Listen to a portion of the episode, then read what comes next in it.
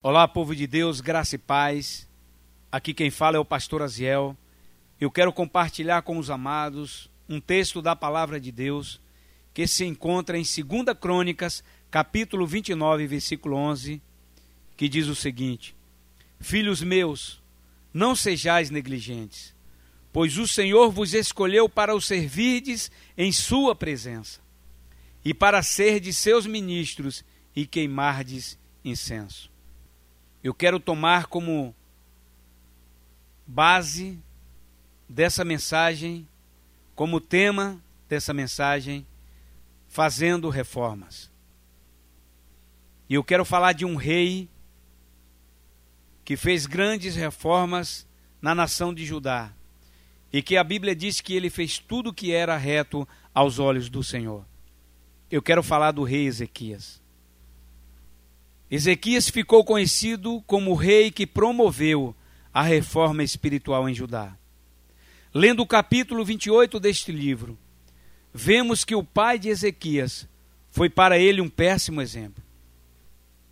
Ezequias tinha tudo para dar errado, irmãos. O versículo 23 deste capítulo nos mostra que Acais levou todo o povo a pecar contra o Senhor Ezequias, além do mau exemplo de seu pai, também herdou um reino enfraquecido, um reino que estava sem prestígio.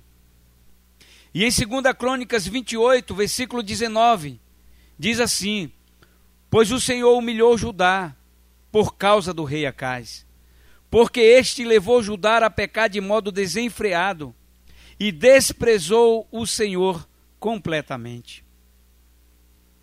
Quando Acais morre, a Bíblia diz que ele não foi achado digno de ser sepultado entre os reis.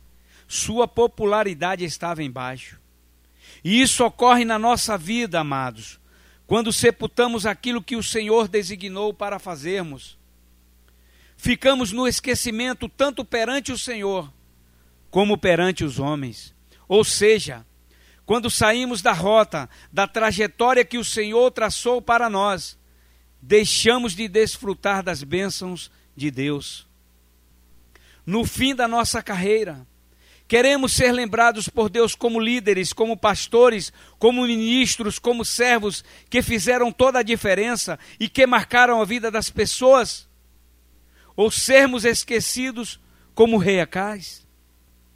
E diante deste quadro, Ezequias tinha duas opções. A primeira, deixar tudo como estava, se render ao sistema. Ou, a segunda, fazer algo diferente, sonhar com uma reforma para aquela nação.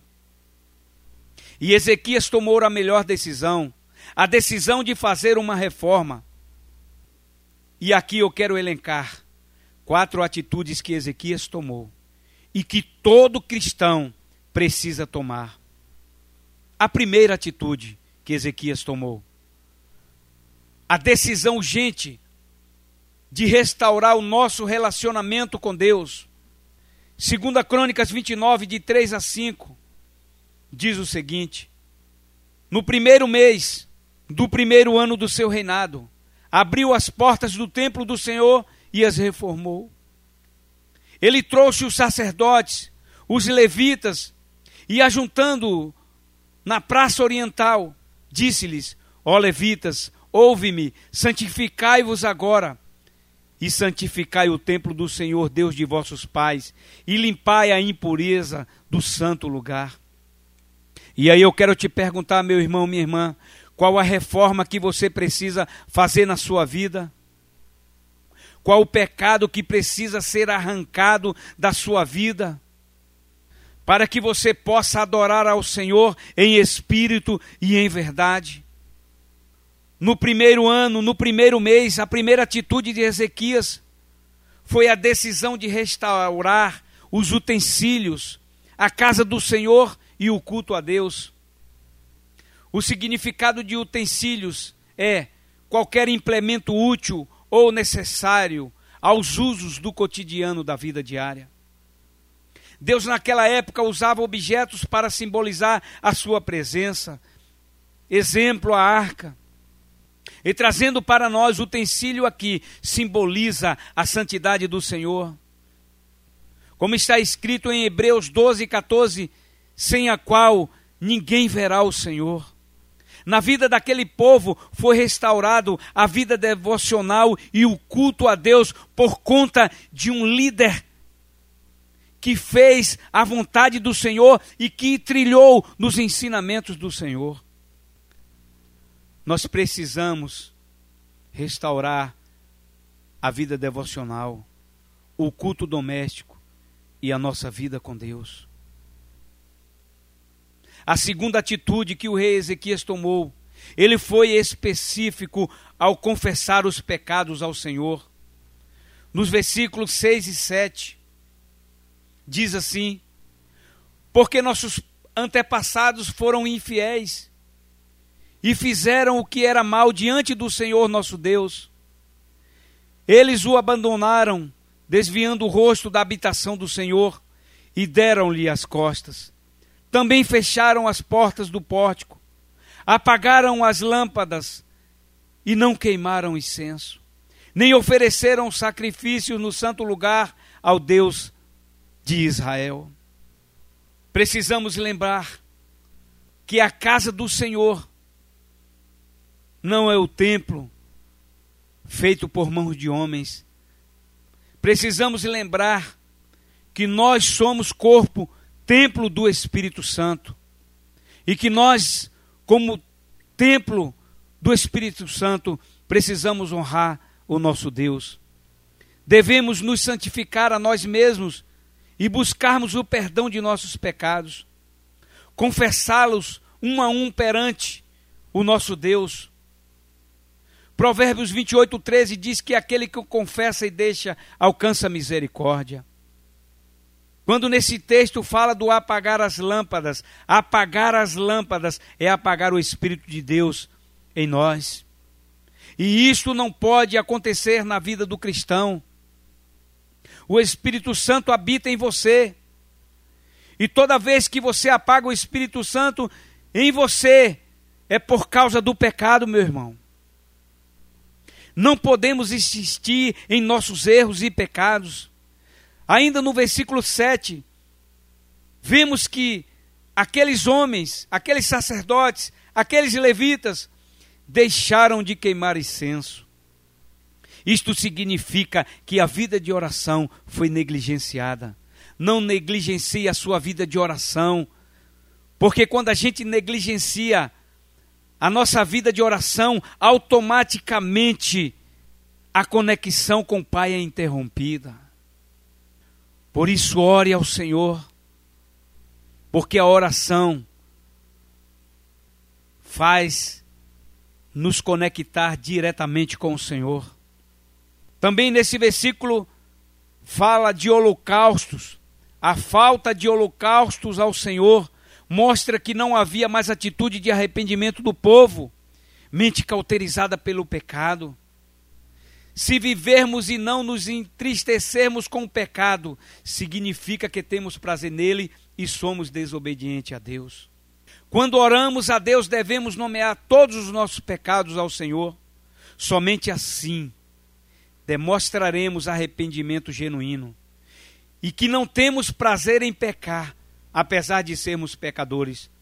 Aqueles sacerdotes e aqueles levitas, eles pediram perdão dos seus pecados e obtiveram o perdão de Deus e voltaram a exercer as suas funções. Seja, meu irmão, em nome de Jesus, um homem, uma mulher comprometida com o Senhor. Se você pecou, você tem um advogado. Peça perdão ao Senhor. Faça reformas constantes na sua vida. A terceira atitude que o rei Ezequias fez foi fazer uma aliança com Deus. Segunda Crônicas 29, 10 diz o seguinte: Agora tenho no coração o propósito de fazer uma aliança com o Senhor, Deus de Israel, para que a sua fúria se desvie de nós. Deus estava enfurecido com o rei Acais pelas suas atitudes, por aquilo que ele estava fazendo que não agradava o Senhor, Deus se enfureceu com o rei Acais. E é por isso que o rei Ezequias está dizendo aqui: vamos fazer uma aliança com o Senhor. Porque quando nós estamos aliançados no Senhor, com certeza, meu querido, minha querida, nós iremos galgar, nós iremos chegar, nós iremos perseverar nos propósitos do Senhor. Não existe restauração ou felicidade fora de Deus. João 10,10 10 diz que o ladrão veio para matar, roubar e destruir, mas Jesus veio para nos dar vida e vida abundante. Viva essa vida abundante no Senhor, sempre fazendo reformas na sua vida para agradar o Rei dos Reis. Acais fez alianças erradas com os reis de Israel e sofreu consequências profundas. Não se renda, não se corrompa, esteja na posição sendo fiel ao Senhor. A quarta atitude que o rei Ezequias tomou e que nós precisamos tomar: esteja sempre pronto para servir. O Senhor me escolheu, o Senhor te escolheu para servir. Ser servido é bem mais fácil, é bem mais cômodo de que servir. O Senhor te escolheu para servir, meu irmão, minha irmã. Jesus não quer observadores, mas seguidores. Existe uma estimativa nas igrejas de que 20% dos membros trabalham e os outros 80% são espectadores. Não seja um espectador, seja um servo. Esteja sempre pronto para servir as pessoas. Durante o ministério de Jesus, nós vimos Jesus sempre servindo as pessoas e sendo bênçãos na vida das pessoas. Filipenses de capítulo 2, de 5 a 7, nós vemos o exemplo de Jesus e nós precisamos seguir esse exemplo. Nós fomos escolhidos para estarmos diante dele, para sermos vasos em suas mãos. E precisamos lembrar que o ID de Jesus foi para todos os seus seguidores. Portanto, tomemos essas atitudes em nossas vidas e sejamos servos fiéis do Mestre Jesus. Que Deus te abençoe, que Deus te dê graça, em nome de Jesus. Amém.